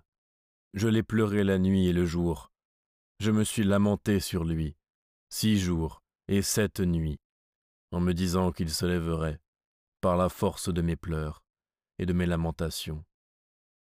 Je n'ai pas voulu le livrer au tombeau. Je l'ai gardé six jours et sept nuits, jusqu'à ce que les vers lui tombent du nez. Après sa mort, je n'ai plus retrouvé la vie. Par peur de la mort, me voici errant dans le désert. Ce qui est arrivé à mon ami me hante. Comment pourrais-je trouver le repos? Comment pourrais-je me taire? Mon ami que j'aimais d'amour si fort est devenu de l'argile. Moi aussi, devrais-je me coucher et ne plus jamais me lever? Gilgamesh dit encore à Urshanabi Maintenant, Urshanabi, montre-moi le chemin qui mène à Utanapishtim. Indique-moi la route qui mène jusqu'à lui. Si pour l'atteindre je dois traverser les mers, je le ferai. S'il est impossible de l'atteindre, j'irai errant dans le désert. Urshanabi parle et dit à Gilgamesh Tes mains, Gilgamesh, ont empêché le passage. Tu as brisé et détruit les Shutabni. Sans eux, on ne peut plus traverser. Va, Gilgamesh, prends la hache, descends dans la forêt et coupe cent vingt perches de soixante coudées chacune, et couvre-les de bitume. Gilgamesh, entendant ces paroles, prend sa hache, dégaine son poignard, et descend dans la forêt. Il coupe cent vingt perches, chacune de soixante coudées. Il les couvre de bitume, et les apporte à Urshanabi. Après la préparation du bateau, Gilgamesh et Urshanabi s'embarquent. Ils descendent de la barque sur les flots, et il navigue. Au troisième jour, le trajet d'un mois et quinze jours est accompli. Quand Urshanabi atteint les eaux de la mort, il dit à Gilgamesh Dépêche-toi, Gilgamesh, prends une perche pour pousser, mais que ta main ne touche pas les eaux de la mort. Dépêche-toi, Gilgamesh, prends une deuxième perche, une troisième et une quatrième.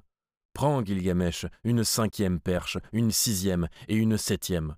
Prends, Gilgamesh, une huitième perche, une neuvième et une dixième. Prends une onzième et une douzième. Au bout de cent vingt perches, Gilgamesh a utilisé toutes les perches. Alors il enlève ses vêtements, il les hisse comme une voile.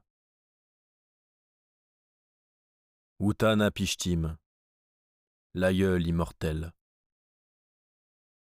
Uttanapishtim de loin regarde la barque et parle dans son cœur. Pourquoi les choutabnis de la barque sont-ils brisés?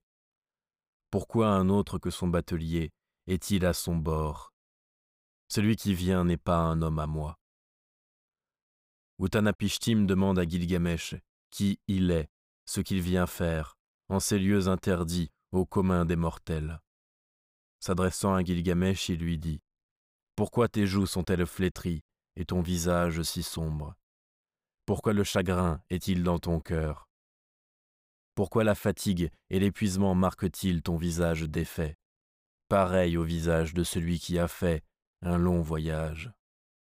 Pourquoi la grande chaleur et le grand froid ont-ils frappé ton visage? Pourquoi vas-tu errant dans le désert? Gilgamesh dit à Uttanapishtim Comment mes joues ne seraient-elles pas flétries et mon visage sombre? Comment le chagrin ne serait-il pas dans mon cœur? Comment la fatigue et l'épuisement ne marqueraient-ils pas mon visage défait Pareil au visage de celui qui a fait un long voyage.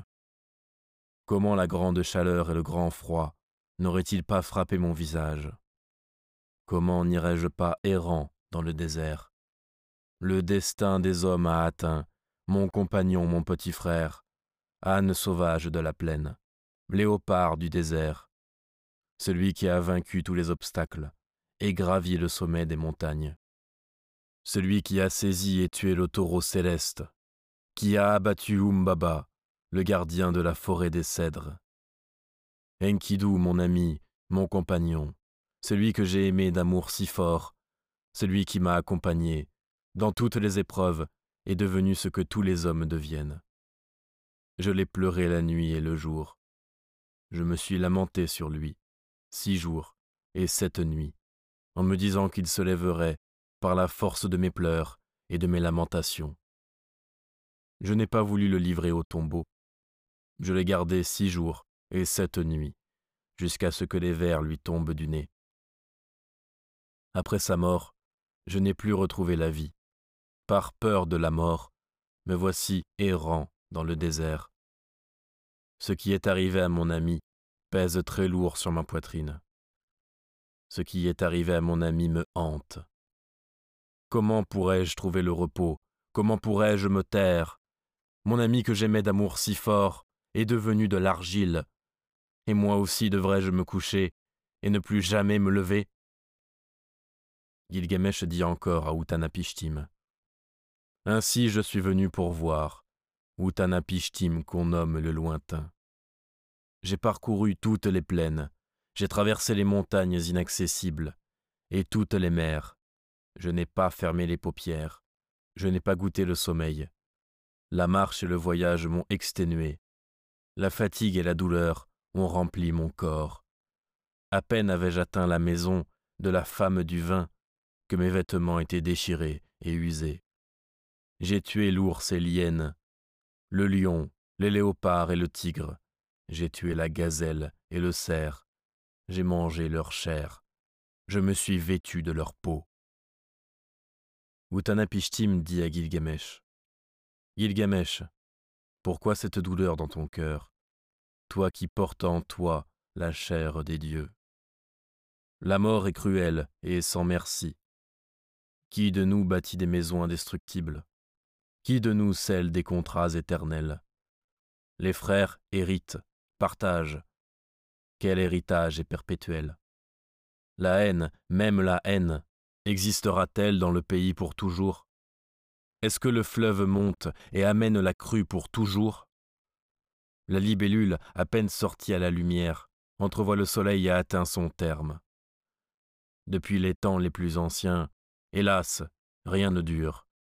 Le dormeur et le mort se ressemblent. Les deux n'ont-ils pas l'aspect de la mort? Qui, la mort venue, peut distinguer entre le cerf et le maître? Les Anunnaki, les grands dieux, tiennent conseil. Avec eux, Mamitoum, la créatrice des destins. Pour décider ensemble des destins, ils répartissent la vie et la mort. Ils révèlent les jours de la vie, mais de la mort, ils ne révèlent pas le jour. Le déluge, la plante d'immortalité. Gilgamesh dit à Utanapishtim Je te regarde, Utanapishtim, ton aspect n'est pas différent du mien. Tu es pareil à moi. Tu me ressembles même. Je t'imaginais parfait, comme le héros, prêt au combat. Mais voici que je te trouve fragile. Pour te reposer, comme moi, tu te couches sur le dos. Dis-moi, Comment es-tu entré dans l'assemblée des dieux et as-tu obtenu la vie éternelle? Utanapishtim répond à Gilgamesh. Je vais te dévoiler un secret profond et mystérieux, et te faire connaître un des secrets des dieux. Toi, tu connais Shurupak, la ville située sur le bord de l'Euphrate. Cette ville, où depuis des temps très éloignés, les dieux habitent. Un jour, les grands dieux ont décidé de faire le déluge. Entre eux, ils ont tenu conseil. Parmi eux siégeait leur père Anou, leur conseiller, le roi Enlil, leur assistant et ministre, Ninurta, leur surveillant et messager, Enugi, et Ninigiku. Ea le sage était présent parmi eux. Ea répéta leurs paroles à une hutte de roseaux. Hutte de roseaux, hutte de roseaux, et toi, mur, et toi, mur, écoute bien, hutte de roseau, comprends bien, mur. Homme de Chouroupac, fils d'Oubar Toutou, démolis ta maison et construis pour toi un bateau. Abandonne tes biens et tes richesses. Demande la vie sauve. Rejette tes possessions et préserve ta vie. Charge dans le bateau la substance de tout ce qui vit. Ce bateau que tu construiras, que ses mesures soient bien exactes, que sa largeur égale sa longueur. Scelle le bateau, rends-le semblable à l'absou, les eaux des profondeurs. Lorsque j'ai entendu et compris, à mon Seigneur Ea j'ai dit, À ton ordre, mon Seigneur, j'obéirai et j'exécuterai ce que tu as ordonné. Mais que dois-je dire à la ville? Que répondre aux gens et aux anciens? Ea s'adresse à moi, son serviteur. Dis-leur ceci, je sais qu'Enlil me hait. Je ne pourrai plus vivre dans votre ville. Je ne retournerai plus sur la terre d'Enlil pour y habiter, mais je descendrai dans l'Apsou pour vivre avec mon Seigneur Ea. Quant à vous, il vous pleuvra en abondance, toutes sortes d'oiseaux, toutes les espèces de poissons. Le pays sera rempli de récoltes et de biens, et le soir celui qui tient les tempêtes fera pleuvoir sur vous une pluie de blé. Utanapishtim dit encore à Gilgamesh. À la première lueur du jour, les gens du pays s'assemblèrent autour de moi. Ils me portèrent d'excellents moutons pour le sacrifice. Ils me portèrent des bêtes de la plaine aussi pour le sacrifice. Les jeunes gens parmi eux me portèrent le bitume. Les grands me portèrent tous les autres éléments nécessaires. Au cinquième jour, je dressai la charpente du bateau. Son plancher faisait un iku. La hauteur de ses parois, cent vingt coudées. La longueur de chacun des côtés était de cent vingt coudées. Et voici comment j'ai complété sa forme. J'ai fait six ponts. Ainsi je l'ai divisé en sept étages. J'ai divisé chaque étage en neuf parties. J'ai enfoncé les chevilles marines pour empêcher les eaux de s'infiltrer. J'ai mis les perches et chargé les provisions. Pour la construction, j'ai versé six sards de goudron. J'ai versé aussi six sarres de bitume. Les porteurs des bacs apportèrent trois sarres d'huile, un seul sar d'huile pour enfoncer les chevilles marines, les deux autres sarres d'huile que le batelier garda en provision. Chaque jour pour la nourriture des gens, j'ai fait égorger les bœufs et les moutons. J'ai offert aux artisans le jus des vignes, le vin rouge, le vin blanc et la bière, pour qu'ils en boivent comme l'eau du fleuve. Enfin, j'ai fait une fête, comme le jour du Nouvel An.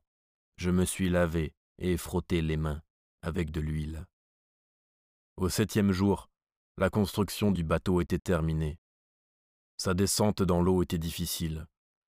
Ils durent changer les planchers, du haut et du bas, afin que les deux tiers du bateau s'immergent dans l'eau. J'ai porté dans le bateau tout ce que je possédais. Tout ce que je possédais d'argent, je l'ai porté. Tout ce que je possédais d'or, je l'ai porté. Tout ce que j'avais d'espèces vivantes, je l'ai porté aussi. J'ai fait monter dans le bateau toute ma famille et mes parents. J'ai fait monter les bêtes domestiques et celles de la plaine. Tous les artisans, je les ai fait monter aussi. Le dieu Shamash m'a fixé le moment précis et m'a dit Lorsque le soir, celui qui tient les tempêtes fera pleuvoir la pluie de malheur, entre dans le bateau et ferme ta porte. Lorsque le moment fut venu, le soir, celui qui tient les tempêtes a fait pleuvoir une pluie de malheur. Je regardais le temps. Il était sombre et effrayant à voir. Alors j'entrai dans le bateau et fermai ma porte. Je confiai la navigation du bateau au batelier Pouzouramouri. Je lui confiai le bateau et ses biens. Aux premières lueurs de l'aurore, au-dessus de l'horizon lointain, des profondeurs du ciel, monte un noir nuage. À l'intérieur, le dieu Hadad tonnait. Devant lui marchaient ses messagers, les dieux Choulat et Anish. Ils avançaient et menaçaient dans les montagnes et les plaines. Le dieu Nergal arracha les piliers. Le dieu Ninurta fit éclater les barrages du ciel. Les dieux Anunnaki portaient les flambeaux. De leur lueur, la terre s'enflammait les tonnerres du dieu Hadad atteignaient le haut des cieux et transformaient toute lumière en obscurité. La vaste terre se brisait comme une jarre. Les tempêtes du vent du sud se déchaînèrent tout un jour. Elles se déchaînèrent et s'amplifièrent. Elles couvraient même les sommets des montagnes et massacraient les gens. Comme dans une grande cohue, le frère ne voyait plus son frère. Les gens ne se distinguaient plus du ciel. Les dieux mêmes s'épouvantaient de la clameur de ce déluge.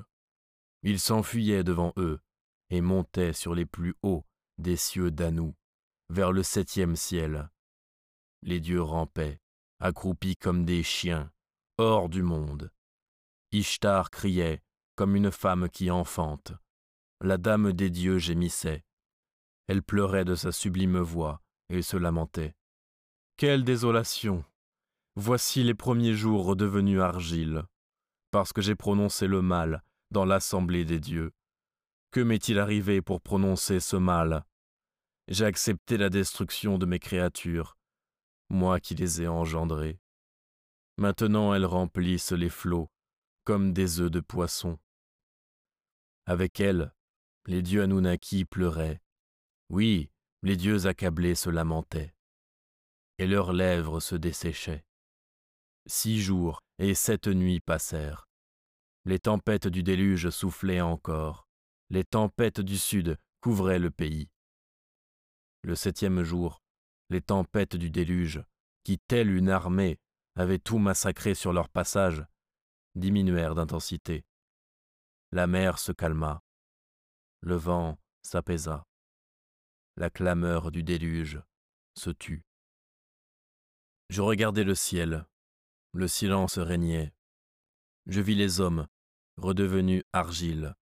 Les eaux étales formaient un toit. J'ouvris une petite fenêtre. La lumière tomba sur mon visage. Je m'agenouillai et me mis à pleurer.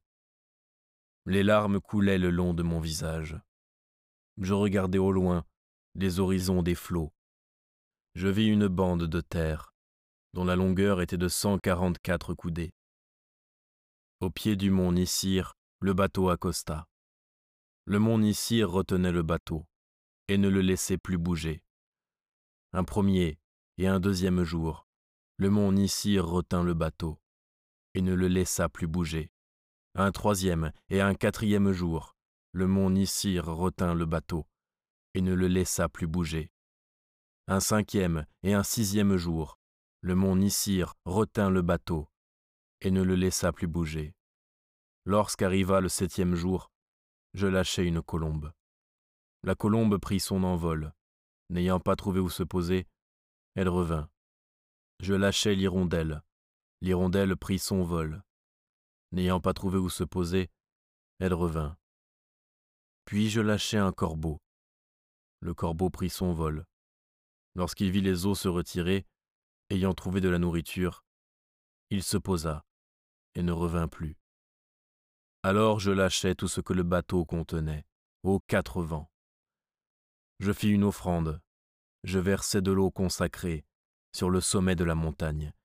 Je dressai sept et sept récipients rituels, sous lesquels j'entassai des roseaux, du bois de cèdre et de la myrte.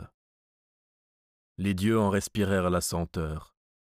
Oui, les dieux en respirèrent le parfum. Les dieux se rassemblèrent autour des offrandes, comme des mouches. Lorsque la grande déesse Ishtar arriva, elle souleva le collier de pierres précieuses, que le dieu Anu avait fait selon son goût, et dit Vous les dieux qui êtes présents, pas plus que je n'oublierai ce collier de lapis lazuli qui est à mon cou, je n'oublierai ces jours, et je m'en souviendrai toujours. Que tous les dieux approchent des offrandes, et qu'Enlil en reste éloigné, car, sans réflexion, il a fait le déluge et livré mes créatures au malheur. Lorsque Enlil arriva, voyant le bateau, il s'irrita et laissa aller sa colère. Contre les Igigi, les dieux du ciel, il dit Comment se fait-il qu'il y ait une seule vie sauve, puisque tous les hommes devaient périr? Le dieu Ninurta dit au héros Enlil Qui d'autre que le dieu Ea peut arranger cela? Oui, c'est Ea qui connaît le mystère des choses. Alors Ea ouvrit la bouche, parla et dit au héros Enlil Toi, le héros, toi le plus sage parmi les dieux, comment n'as-tu pas réfléchi avant de faire le déluge? Fais porter la faute par celui qui l'a commise, le mal de l'agression, par l'agresseur, mais sois indulgent afin qu'il n'en meure pas. Sois sévère afin qu'il ne persiste pas dans le mal. Si au lieu du déluge, tu avais lâché les lions, tu aurais diminué le nombre des humains. Si au lieu du déluge, tu avais lâché les loups, tu aurais diminué le nombre des humains. Si au lieu du déluge, tu avais fait la disette dans le pays, si Héra, dieu de l'épidémie et de la peste, avait massacré les gens, tu aurais diminué le nombre des humains. Quant à moi, je n'ai pas révélé le secret des grands dieux, mais j'ai envoyé à Atraasis un songe qui lui a appris le secret des dieux, et maintenant décide de son destin.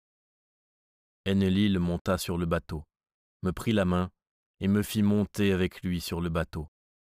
Il fit monter avec moi mon épouse, et la fit prosterner auprès de moi. Il se mit entre nous deux, toucha nos deux fronts, nous bénit, et dit Utanapishtim jusqu'alors était humain. Maintenant lui et son épouse seront dieux comme nous.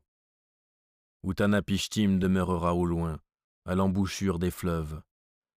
Puis ils m'emmenèrent au loin et me firent demeurer à l'embouchure des fleuves. Mais maintenant, qui réunira les dieux pour toi, Gilgamesh, pour que tu obtiennes la vie que tu cherches? Viens, essaie de ne pas dormir six jours et sept nuits. Gilgamesh encore assis est saisi par le souffle d'un profond sommeil qui le couvre comme un brouillard. Utanapishtim se retourne vers sa femme et lui dit Regarde et contemple cet homme, héros qui cherche la vie éternelle. Un souffle de sommeil profond le saisit maintenant et le couvre comme le brouillard. L'épouse d'Utanapishtim dit à son époux Touche l'homme pour qu'il se réveille et retourne sain et sauf par la route d'où il est venu, qu'il revienne à son pays par la porte d'où il est sorti. Utanapishtim répond à son épouse et lui dit Puisque la tromperie est dans la nature des hommes, il va essayer de te tromper. Eh bien, cuis pour lui des morceaux de pain et mets-les auprès de sa tête. Le nombre des jours qu'il dormira, marque-le sur le mur. Elle cuit des morceaux de pain et les met auprès de la tête de Gilgamesh. Elle marque sur le mur le nombre des jours de sommeil. Le premier pain se dessèche, le deuxième se gâte, le troisième se ramollit, le quatrième, sa croûte est blanchie, le cinquième est encore frais, le sixième vient d'être cuit, et lorsque le septième est encore sur la braise, Utanapishtim touche Gilgamesh et le réveille. Gilgamesh dit à Utanapishtim le lointain. À peine un souffle de sommeil m'a-t-il effleuré que tu m'as touché et réveillé. Utanapishtim lui répond. Gilgamesh, compte les morceaux de pain. Les chiffres du mur te diront le nombre de jours que tu as dormi. Le premier pain est desséché, le deuxième n'est plus mangeable, le troisième est encore humide, la croûte du quatrième est blanchie, le cinquième est encore frais, le sixième vient d'être cuit, et pour le septième, te voilà réveillé. Gilgamesh dit à Utanapishtim le lointain. Que puis-je faire, Utanapishtim Où dois-je tourner mon visage? La mort despote à gagner mon cœur et mon corps. Oui, la mort habite ma couche, et où je pose le pied, la mort m'a précédé. Utanapishtim dit alors à Urshanabi le batelier Urshanabi, que le port ne se réjouisse plus de ta venue, que te bannisse le passage, et que la rive te chasse. Cet homme que tu as emmené ici, dont les souillures couvraient le corps, dont les peaux de bête cachaient la beauté, prends-le, Urshanabi, conduis-le au lavoir, qu'il lave ses souillures et devienne propre comme la neige qu'il enlève de son corps les peaux de bête et les jette dans la mer, afin que la beauté de son corps apparaisse, qu'il renouvelle le bandeau de sa tête, et qu'il s'habille d'un vêtement qui couvre sa nudité, jusqu'à ce qu'il arrive à sa ville, jusqu'à ce qu'il finisse son voyage. Ne laisse pas vieillir ses vêtements, que son vêtement garde toujours sa nouveauté. Urshanabi l'amène au lavoir. Il lave ses souillures dans l'eau. Gilgamesh devient propre comme la neige. Il enlève de son corps les peaux de bête que la mer emporte. La beauté de son corps apparaît. Il renouvelle le bandeau de sa tête. Il l'habille d'un vêtement nouveau qui couvre sa nudité. Jusqu'à l'arrivée à sa ville, jusqu'à la fin de son voyage, il porte sans cesse des vêtements neufs. Gilgamesh et Urshanabi montent dans le bateau. Ils mettent le bateau sur les flots et se préparent à naviguer.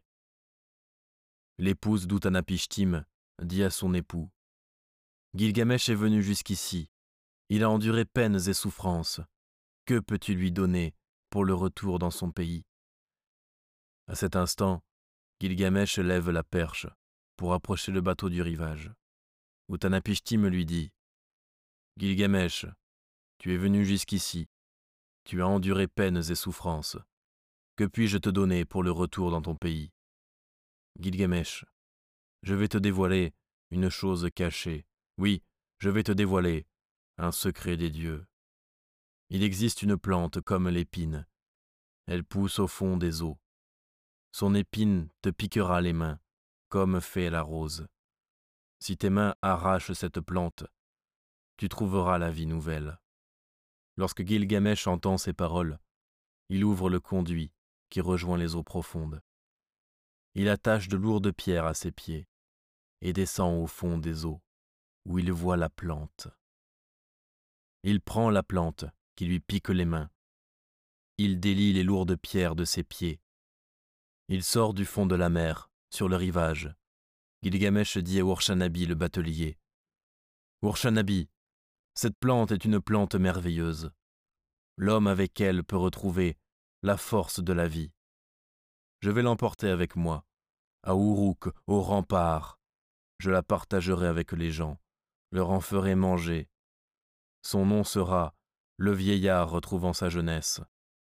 Moi-même, j'en mangerai à la fin de mes jours, pour que ma jeunesse me revienne. Après vingt doubles heures, ils prirent un peu de nourriture. Après trente doubles heures, ils s'arrêtèrent pour dormir. Gilgamesh voit un puits d'eau fraîche. Il descend pour se baigner. Un serpent sent l'odeur de la plante. Il se glisse, dérobe la plante, et à l'instant perd sa vieille peau. Gilgamesh s'assoit et pleure. Les larmes coulent sur ses joues. À Urshanabi le batelier, il dit Pour qui, Urshanabi, mes mains sont-elles devenues sans force? Pour qui ai-je versé le sang de mon cœur? Je n'ai fait aucun bien pour moi-même, mais pour le serpent, lion de terre, j'ai fait le bien. Après cinquante doubles heures, celui-là vient me dérober la plante. Lorsque j'ai ouvert le conduit des eaux, c'était déjà un signe pour moi d'abandonner, de laisser le bateau sur le rivage. Épilogue Uruk Gilgamesh Après vingt doubles heures, ils prennent un peu de nourriture. Après trente doubles heures, ils s'arrêtent pour dormir. Lorsqu'ils arrivent enfin à Uruk au rempart, Gilgamesh dit à Urshanabi le batelier Monte, Urshanabi, sur les remparts d'Uruk. Laisse tes pieds les fouler. Examine les fondations et scrute le briquetage. Vois si tout n'est pas d'argile cuite, et si les sept sages n'en ont pas posé les fondations. Un sar pour l'habitation, un sar pour les palmeraies, et un sar pour la plaine irriguée, avec la place du temple d'Ishtar, ainsi Uruk se compose de trois sars et de la place du temple d'Ishtar. Celui qui a tout vu, celui qui a vu les confins du pays, le sage, l'omniscient, qui a connu toutes choses, celui qui a connu les secrets et dévoilé ce qui était caché, nous a transmis un savoir d'avant le déluge. Il a fait un long chemin. De retour, Fatigué mais serein, il grava sur la pierre le récit de son voyage.